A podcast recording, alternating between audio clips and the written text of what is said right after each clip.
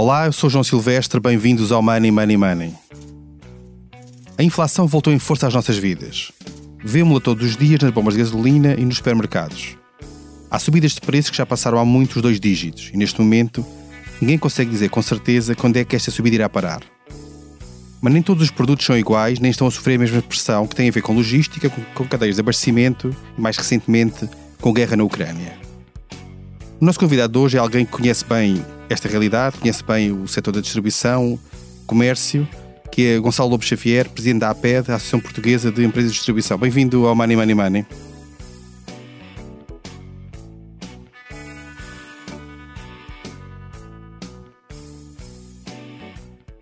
Fica, fica a correção. Money Money Money tem o patrocínio do AGE. Tudo o que os jovens precisam para o dia a dia. Uma conta, cartões e uma app. Banco BPI SA, registado junto do Banco de Portugal sob o número 10. Muito obrigado. Eu começava por perguntar exatamente isso. Como é que está hoje em dia? Ou seja, as pessoas hoje, hoje sentem diariamente os preços que, que, pagam mais do que pagavam há um ano ou há dois anos, quais são as, as, as no fundo, aquilo que são as maiores ameaças ou maiores pressões que as pessoas sentem hoje? Em que produtos é que é, que é mais notório a subida de preços? Por, por olhar primeiro para os supermercados e para aquilo que é a alimentação acima de tudo, podemos depois alargar então outros setores. Onde é que, está, onde é que há a maior pressão neste momento? Esta, este aumento dos preços é, é, não, não, não tem apenas uma explicação racional é, de um fenómeno é, macroeconómico chamado inflação. O que concorre para a inflação é algo que tem vindo em surdina a aparecer, eu diria, nos, nós diríamos nos último, no último ano, último, desde junho julho de 2021, que nós estamos a assistir a um crescimento de uh, fatores de produção muito relevantes uh, para uh, o retalho, aqui não apenas no retalho alimentar, mas no retalho em geral, e que facilmente os ouvintes e os consumidores em geral percebem, e porque sentem na sua própria vida, independentemente de irem ou não ao supermercado, independentemente de irem ou não a um centro comercial comprar uh, umas calças ou comprar um computador. Uh, e esse, esse aumento dos custos de fatores de produção uh, tem, tem desculpa a expressão, tem culpados. a energia é os combustíveis fósseis, eh, o gás, a eletricidade, eh, nós estamos a assistir a um crescimento dos preços que já estavam altamente pressionados em junho, julho, agosto, setembro de 2021, já estávamos a assistir a esse fenómeno. Vários setores da economia nacional estavam já muitos preocupados e alguns deles mesmo estrangulados com o aumento dos preços, e portanto isso é algo que é transversal à economia e que eh, eh, é um primeiro ponto para que ajuda a explicar eh, um, o aumento dos preços dos produtos no, no, nas prateleiras e, e, que atravessa toda a cadeia de valor da distribuição. Depois temos ainda o aumento em um segmento de produtos muito relevante, os cereais, e, eh, e, que, tem, e, que, e que já se estava a assistir também, eh, já desde setembro, outubro do ano passado, eh, e que estava a pressionar muito os preços de produtos como que têm este, esta matéria-prima, cereais, o pão, as farinhas, enfim, há uma, uma, uma, diversidade de produtos bastante grande que nós consumimos quase diariamente e que eh, já estavam a sentir este crescimento do, do preço nos mercados. Eh, se juntarmos a isto, de facto, eh, o dia 24 de fevereiro e o, e o começo da, da, da, guerra na Ucrânia, eh, facilmente se percebe que estamos aqui perante eh, um fenómeno de aumento de custos de fatores de produção e de matérias-primas que vai, está a produzir eh, um, um, um, aumento generalizado nos preços. Eh, é por isso que se explica o aumento do custo eh, dos produtos de, como o óleo de girassol, é por, é por isso que se explica o, o aumento dos custos uh, de de produtos ligados às farinhas, aos cereais, Uh, e, e, e, e, portanto, estes segmentos estão relativamente explicados. E deixe-me só interrompê-lo uh, só um segundo para lhe perguntar: quando nós olhamos para esse, esses casos que fala das farinhas, dos óleos de girassol, etc., estamos a falar de aumentos de que grandeza até, até agora, no último ano, por exemplo? Só para os nossos, quem nos ouve ter essa, essa percepção. Bom, eu queria dizer o seguinte: no caso dos bens alimentares, todos os estudos indicam que uh, até ao final do primeiro semestre vamos ter um aumento de, de custo final, de preço de venda final, uh, médio na ordem dos 30%. Uh, há quem diga que já estamos a ultrapassar em alguns segmentos o, o, aumento deste este, este valor. E é, e, é, verdade, porque repare, é fácil de perceber que quando aumentam os custos de transporte, que são um, matéria eh, fundamental na logística no fornecimento de produtos, eh, com, com ordens de grandeza desta, desta natureza, é, é, fácil de explicar que toda a cadeia é contaminada por este aumento. Quer dizer, o produtor agrícola é, sofre com este aumento, o distribuidor, a associação de produtores, a, a indústria de, de, alimentos processados e, to, e, nós, quando chega, quando chega à distribuição para, para entregar ao consumidor, já vem, desculpa a expressão, contaminado deste, destes aumentos sucessivos. Depois temos ainda uh, uh, outros, outros fatores, quer dizer, os fertilizantes. os, os, agricultores estão neste momento a sentir uma pressão enorme nos fertilizantes, isto para, para, para, os, para hortofrutícolas, que também eles vinham, esta matéria-prima vinha de, de geografias como a Bielorrússia ou como a Ucrânia. E, portanto, desde, desde, desde que a guerra apareceu, é mais um fator que está a perturbar este mercado. Uh, Dir-me ao João, bem, mas então já tinham, já tinham produtos em estoque. É verdade, já havia muito produto em estoque que uh, não estavam, não, que, que não tinha ainda sofrido estes aumentos decorrentes do aparecimento da guerra, mas esses já foram consumidos pela, pelo aumento da procura e por um sentimento generalizado dos consumidores de, de alguma incerteza e que levou a um, um aumento do consumo. Portanto, nós o que nós estamos neste momento a assistir é a produtos que já estão eles próprios eh, a sofrer os aumentos decorrentes de, todo, de toda a cadeia de valor. Eh, os, os produtores agrícolas que tiveram que aumentar o seu preço por via eh, do aumento dos custos dos fatores de produção, energia, fertilizantes, eh, e, e, outros, e, outros, eh, e, e, outro, e outros itens, eh, a logística que teve que aumentar os custos por via do aumento dos, dos preços da energia e dos preços dos combustíveis fósseis, e no final, no final da cadeia estamos nós com a manter, é uma coisa importante que se diga, sobretudo no retalho alimentar, a manter as margens, as margens, as margens, o negócio alimentar, não me canso de dizer isto, é um negócio de volume, não é um negócio de margens altas.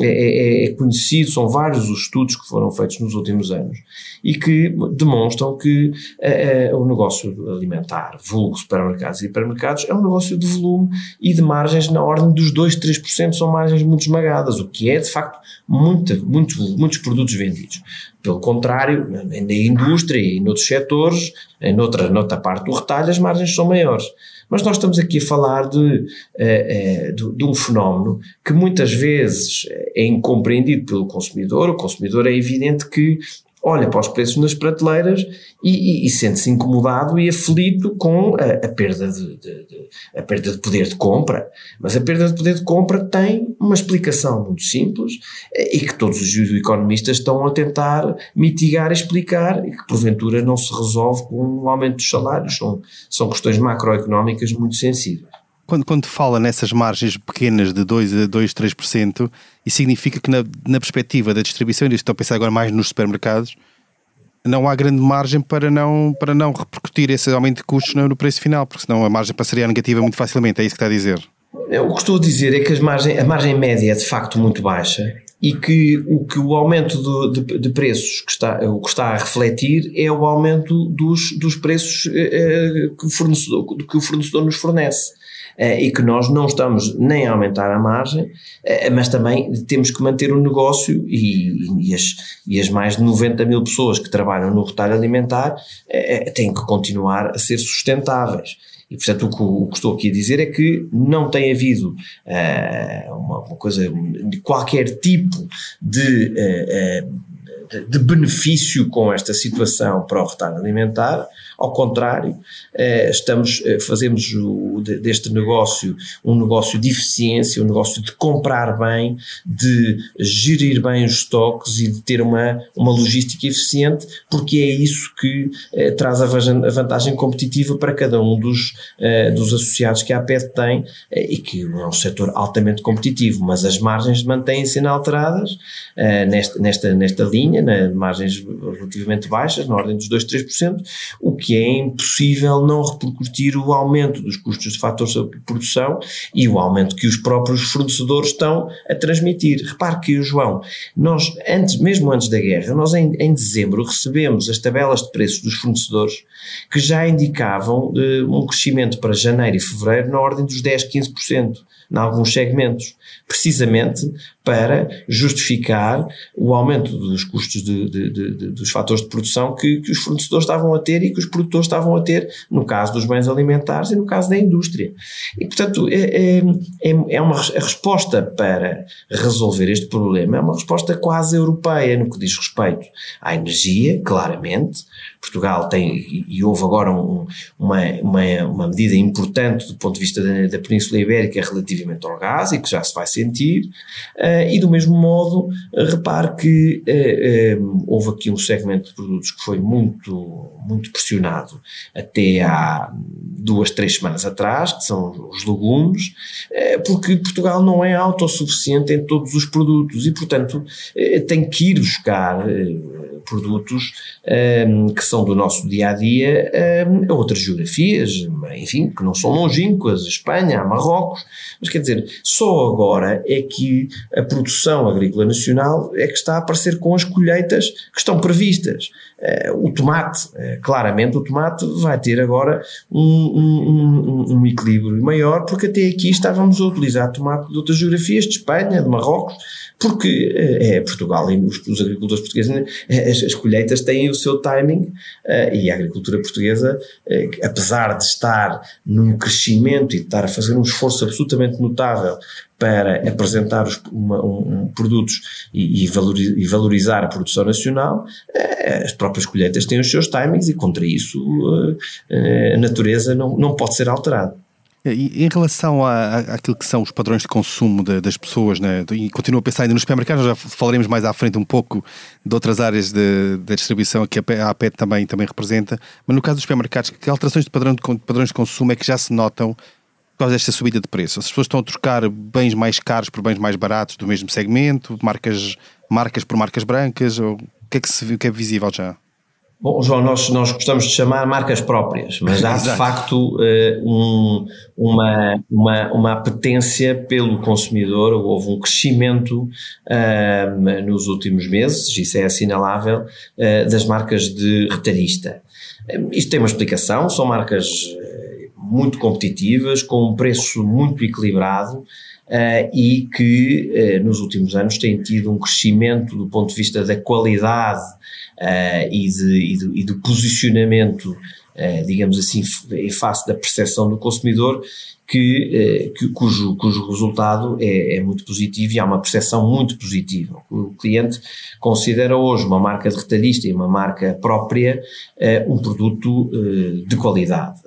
enfim, admito que não fosse, não fosse assim há 10, 15 anos, mas hoje é. é. E, e, acresce isso eh, de ter um preço uh, do, comparativamente interessante. E, portanto, há de facto uma passagem muito grande de, da escolha do consumidor para a valorização uh, das marcas próprias, não só pela razão de qualidade, mas também, seguramente, pela razão de preço. Há eh, uma tendência para eh, as pessoas comprar, irem menos vezes, mais vezes ao supermercado, melhor dito, mais vezes, e, e terem um, um basket, aquilo que nós chamamos uma cesta com menos produtos, Uh, portanto, há, uma, há uma, uma, procura de uma racionalidade uh, na compra uh, de bens alimentares. diria que se pode explicar por uma preocupação, por uma gestão mais eficaz dos, dos, produtos nas, nas, nas casas pode ter a ver não só com uma necessidade económica, mas também com uma eh, sensibilidade extra no que diz respeito, por exemplo, ao combate ao desperdício alimentar. E aqui eu, João, não resisto a dizer o seguinte, de facto estamos a viver um período de muita dificuldade uh, do ponto de vista da, da gestão da, da, economia das famílias, mas deve ser visto também como uma oportunidade para as famílias repensarem a forma como consomem e uh, entrarem definitivamente no combate ao desperdício alimentar. Eu lembro que, que o desperdício alimentar são as famílias é que são responsáveis por 45% do desperdício alimentar uh, identificado. Uh, isto é um número uh, inaceitável, que tem a ver com a má gestão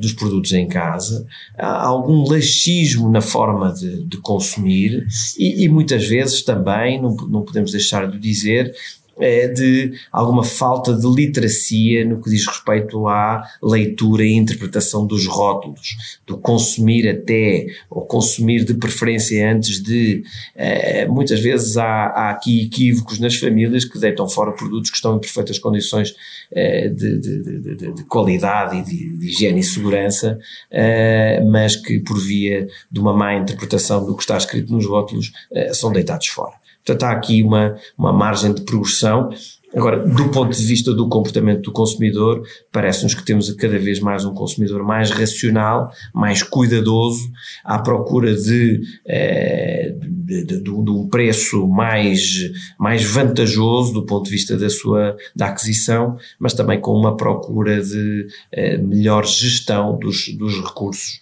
e que, que naturalmente está alheio o fenómeno da inflação e do aumento dos preços generalizado. E na, na, perspectiva das empresas de distribuição, quais foram os desafios? O que é que, o é que obrigaram, esta nova, esta nova realidade obrigou, do ponto de vista de, de abastecimentos, por exemplo, foi necessário encontrar novos mercados para suprir necessidades que até agora eram, vinham de outro mercado, mas que entretanto com a guerra ou, ou problemas nas cadeias de distribuição foram afetados? Quais foram assim, as grandes mudanças que foi necessário tomar para, para adaptar a esta realidade nova? Eu, a pergunta é excelente, porque mais uma vez refiro que uh, houve uma. Uh, este é um negócio de eficiências, é um, qualquer, quer falemos de retalho alimentar, quer falemos de retalho especializado, é um negócio de eficiências, é um negócio de uh, poupanças no, no, no, toda a cadeia de valor. Eficiência na gestão energética, eficiência na logística, eficiência no, na gestão dos estoques, tudo isto é valorizado e tudo isto conta para uh, apresentar o preço mais competitivo. Uh, houve a escassez de matérias-primas em muitas áreas, obriga, obrigou, uh, não apenas os retalhistas portugueses, naturalmente, mas obrigou a indústria e, o, e a Europa toda a procurar novas soluções. Ora, mas o que acontece é que as novas soluções é, é, o exemplo mais, mais, mais, mais fulcral, mais fundamental, mais claro será o dos cereais. Nós tínhamos, eh, não era à toa que chamávamos a Ucrânia o celeiro da Europa, nós tínhamos uma dependência dos cereais de, de, da Ucrânia muito grande. E, portanto, não havendo esse mercado, tivemos que todos, todo, todo o mundo teve que ir à procura de novas soluções. Ora, as novas soluções passam por uh, África do Sul, América do Sul, é completamente diferente a matéria-prima vir da Europa ou vir de, de outros continentes. É, quer isso é fácil de perceber que do ponto de vista de custos e de, de, custos de transporte e logística não tem comparação. Mas a verdade é que foram encontradas novas soluções, Uh, agora é demora a, a, ajustar e a reajustar uh, todo o mercado. Portanto, foi preciso ir à procura de novas, novas geografias, de uh, novas eficiências, mas ainda, ainda, ainda, ainda custa ajustar. Eu, eu, queria também lembrar ao João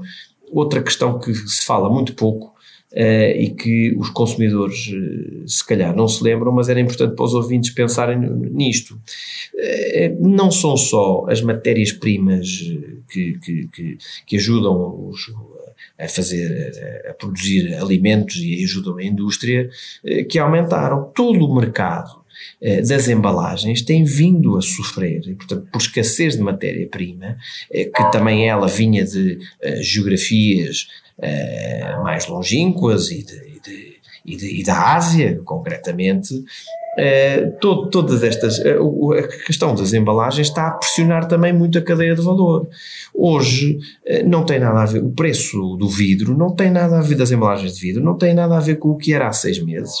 O mesmo se diz, diz pode-se dizer do, do, do, das embalagens de cartão e o mesmo se pode dizer do plástico. Não, por muito que se diabolize o plástico, o plástico é um, é um material super importante e que não vai acabar, porque é preciso fazer uma utilização racional do plástico. É, é por isso que também que as embalagens estão a ser redesenhadas, tem que haver mais cuidado. É, é, nós estamos todos a levar muito a sério as questões da economia circular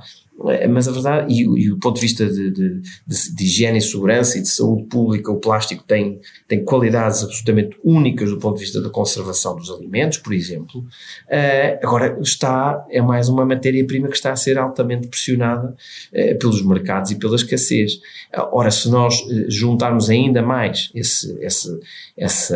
esse, esse item a, a, todo o processo de apresentação de um produto,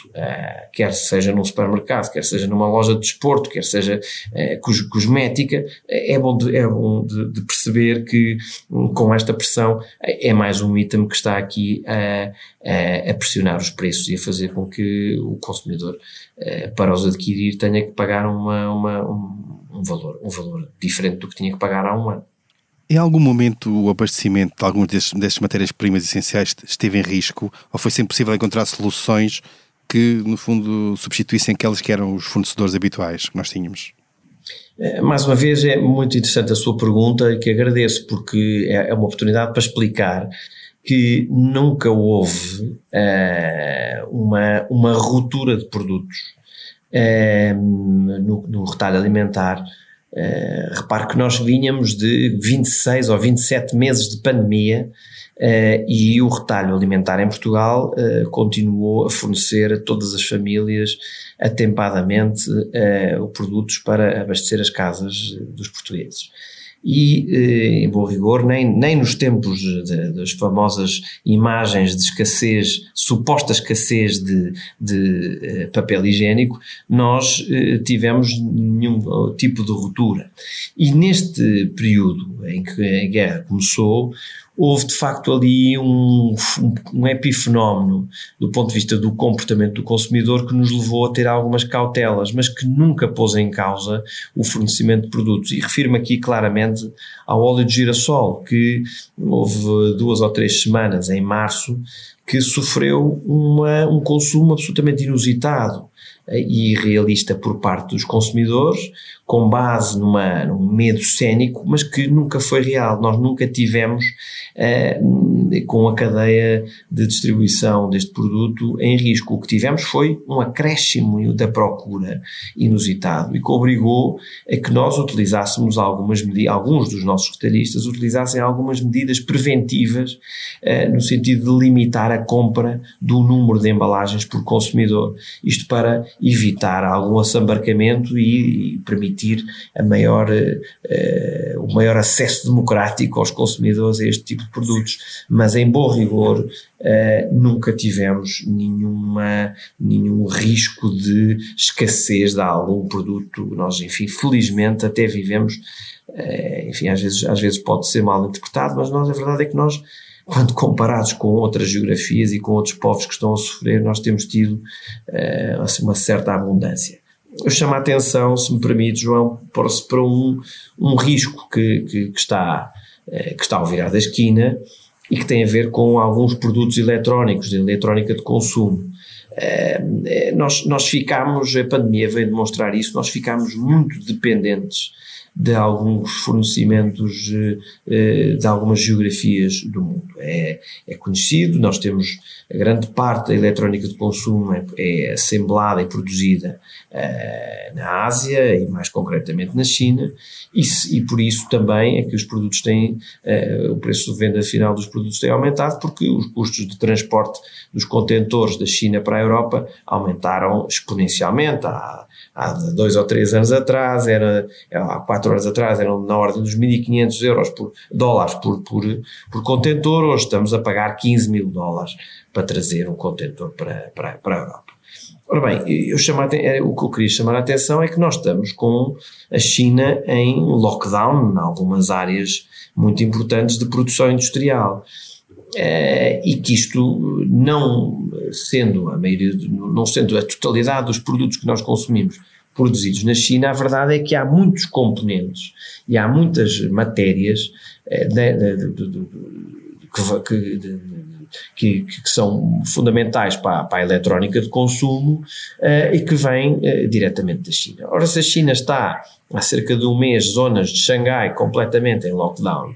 com a política de Covid-0, é bom uh, que se perceba que podemos vir a ter problemas de fornecimento de produtos na cadeia, uh, enfim, refiro-me a computadores, refiro-me a, a, outro tipo de devices, mas refiro-me também a telemóveis, porque de facto são zonas do, do globo que estão a produzir para o mundo inteiro. E portanto, se elas estão fechadas agora, sem produção,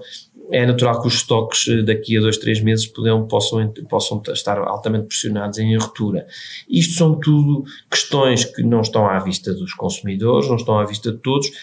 Um, um, umas, umas matérias nós conseguimos, do ponto de vista do retalho nacional, conseguimos contornar, outras que são problemas globais e, portanto, o, o meu ponto aqui nesta, quando falo deste, destes assuntos é dizer que há questões que são que exigem uma resposta europeia. A questão da energia claramente exige uma resposta europeia. Portugal sozinho não consegue debelar, não consegue uh, responder ao aumento da, dos custos da, energia e, e, do mesmo modo, uh, se nós estamos com problemas uh, na, na, fábrica do mundo, que, que, é a China, como se costuma dizer, é, é, é, de prever que vamos ter alguma pressão uh, nos próximos meses. É também, uh, sou um otimista realista, é também uma oportunidade para a Europa definitivamente repensar a sua política industrial uh, e, porventura,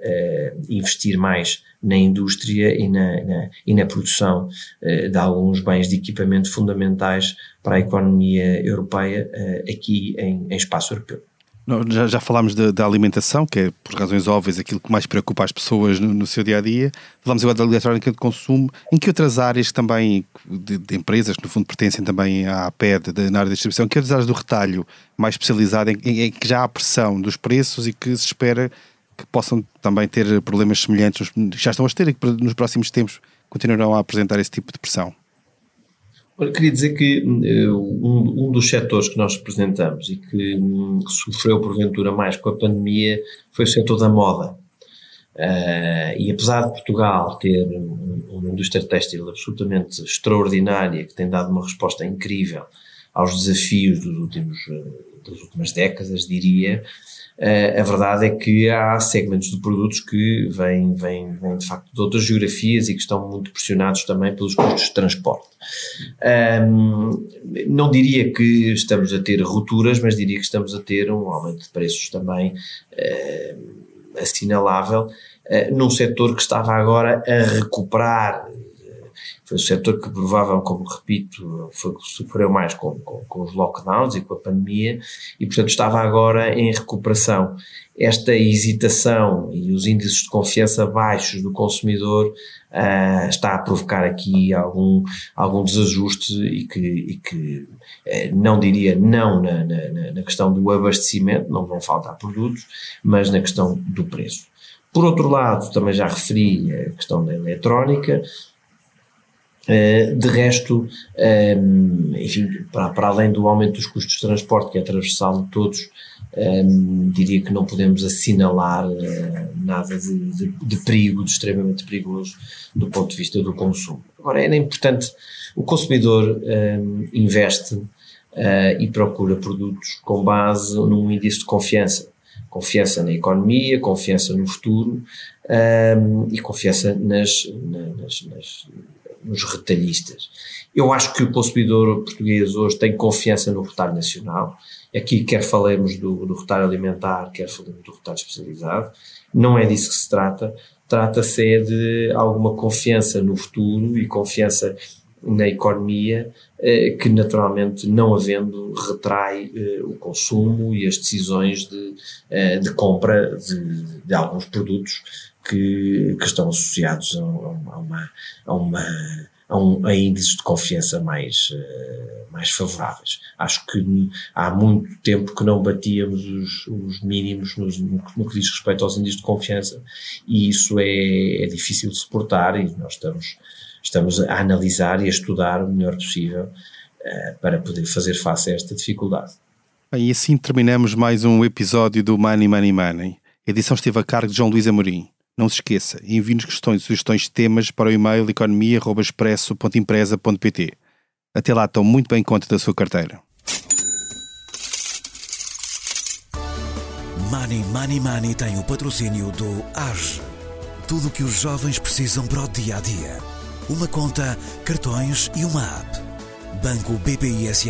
registado junto do Banco de Portugal sob o número 10.